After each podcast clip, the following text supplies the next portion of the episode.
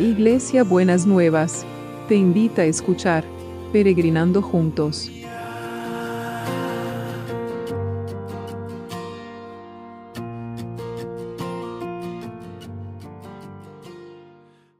Buenos días mis peregrinos y peregrinas, ¿cómo andamos para empezar este miércoles que el Señor nos ha preparado?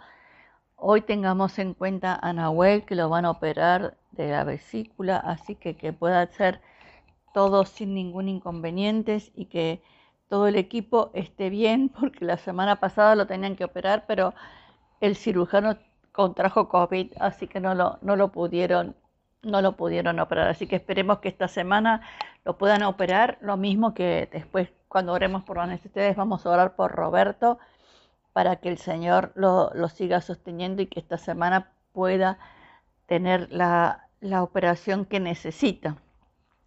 Estábamos hablando de esta, esta fe inquebrantable, ¿no es cierto? Que habíamos empezado la semana pensando en Daniel que tenía esa fe inquebrantable. Y estuve pensando en otras personas de la Biblia que también tuvieron esa fe inquebrantable. Y seguramente usted ya habrá pensado a quién, a dónde fui. Fui a buscarlo a Abraham.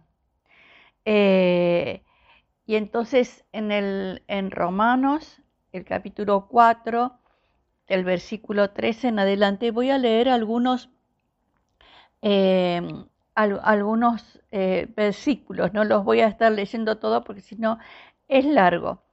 Dice, Dios le prometió a Abraham que él y sus descendientes, que a él y a sus descendientes les daría el mundo.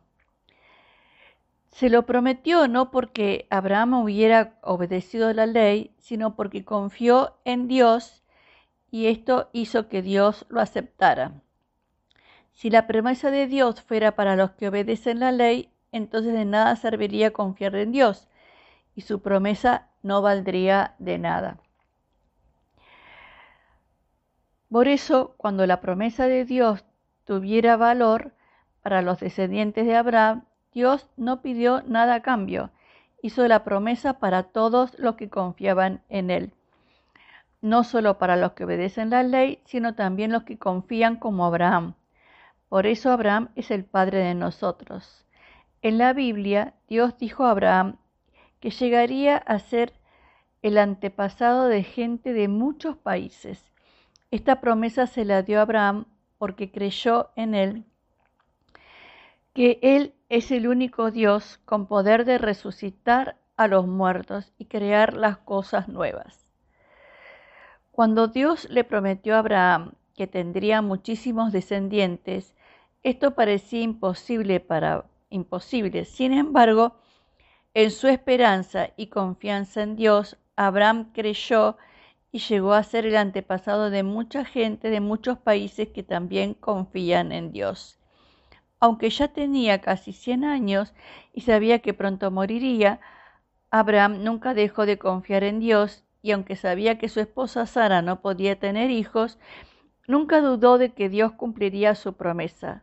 Al contrario, su confianza era cada vez más firme y daba gracias a Dios. Abraham estaba completamente seguro de que Dios tenía el poder para cumplir sus promesas. Es esa fe inquebrantable todo el tiempo que, Abraham tuvo que esperar para que esa, esa promesa del Hijo se cumpliera. Y yo sé que, muchos de mis peregrinos y peregrinas en este tiempo podrían identificarse con, con eh, Abraham en el sentido de la espera, que están esperando que Dios cumpla sus promesas.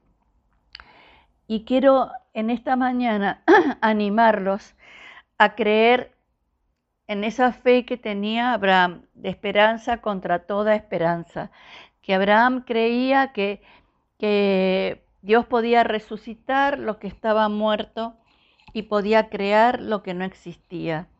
Eso tenía que ver con el sacrificio que el Señor le pidió que, que, hiciera. Pero quisiera que ustedes, que usted, mi peregrino, mi peregrina, eh, pudiera pensar en eso, pudiera en este día especialmente nutrirse de esta eh, confianza en Dios, porque dice la Biblia en lo que leímos que no fue que, que, que Dios le hizo la promesa porque cumpliera las leyes, sino porque confiaba en Dios. Y la clave para recibir la la, la, el cumplimiento de las promesas es confiar en Dios. Pero también dice lo que nosotros hemos visto, hemos leído recién, que cuanto más se demoraba, más confianza tenía. Entonces, quiero animar mis peregrinos y peregrinas en esta mañana que están quizás agotados por la espera, que cuanto más eh, reafirmen la esperanza, esa esperanza contra toda esperanza. Tómense de esa fe de Abraham, que el Señor va a cumplir las promesas que le hizo a cada uno y a cada una. En el nombre de Jesús. Amén. Señor, necesitamos ser nutridos por esa fe. Necesitamos ser nutridos de la, de la fe que tenía Abraham. Necesitamos recibir esa porción de fe inquebrantable, que aunque pasaban los tiempos y aunque pasaban los años, eh, no tuvo temor de seguir confiando y esperando que Dios eh, cumpliera las promesas. Danos esa confianza y esa certeza. Bendecinos, Señor, en este día y en esta mañana con la fe de Abraham. En el nombre de Jesús. Amén y amén. Por eso, Señor, quiero ponerte a todos los que están atravesando situaciones de enfermedad, están a la espera de resultados, están a la espera de tratamientos, la condición que tengan. Señor, que esa fe que tenía Abraham, que vos vas a cumplir las promesas y vas a contestar las oraciones de cada uno y cada una esté inundando el lugar donde están, esté llenando el lugar donde están con tu presencia, esa presencia de confianza y esa presencia de certeza que Dios tiene poder para crear lo que no existe y para resucitar lo que está muerto. Señor, que ese poder de la resurrección, esa vida resucitada de Jesús, pueda tener lugar en cada cama, en cada situación, en cada circunstancia. En el nombre de Jesús. Amén y amén. Y seguimos orando por el equipo de salud para que realmente eh, puedan estar sostenidos y cuidados por el Señor y por en todo este tiempo de la pandemia. Bendecilos, Señor, guardalos y protegelos. Y lo mismo te pedimos por aquellos que están eh, trabajando para que nosotros tengamos todo lo que necesitamos. Obra con poder Jesús, obra con poder en el nombre de Jesús. Amén y amén. Y seguimos orando por este, este clamor por la educación y para que nadie quede marginado de la educación. Hoy estaba mirando una noticia y, y decía que en la Argentina hay como 500.000 chicos que han perdido la escolaridad en esta pandemia. Clamamos por cada uno y cada una que no quede marginal y que quede sostenido y fortalecido por vos. Señor, que abran esas oportunidades para que puedan tener todo aquello que están necesitando, esa capacitación, esa fortaleza, que esa apertura para nuevas posibilidades y para un futuro diferente que, que nadie lo pierda, porque ese es tu deseo y es tu voluntad. En el nombre de Jesús. Y clamamos, Señor, también por todos los que están buscando trabajo, los que están esperando también respuestas de, que han presentado sus currículum. Señor, que esta esperanza contra toda esperanza también esté inundando toda este área de la vida, toda este área de, de, la búsqueda, de la espera, de la activación de la economía. Señor, que no falten los insumos para que puedan generarse nuevos puestos de trabajo. Bendecilos, Señor, bendecilos en el nombre de Jesús. Amén y amén.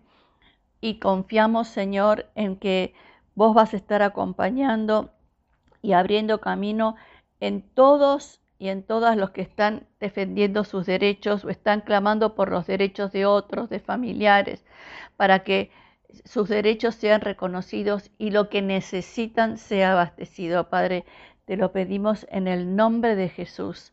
Obra Jesús, obra Jesús.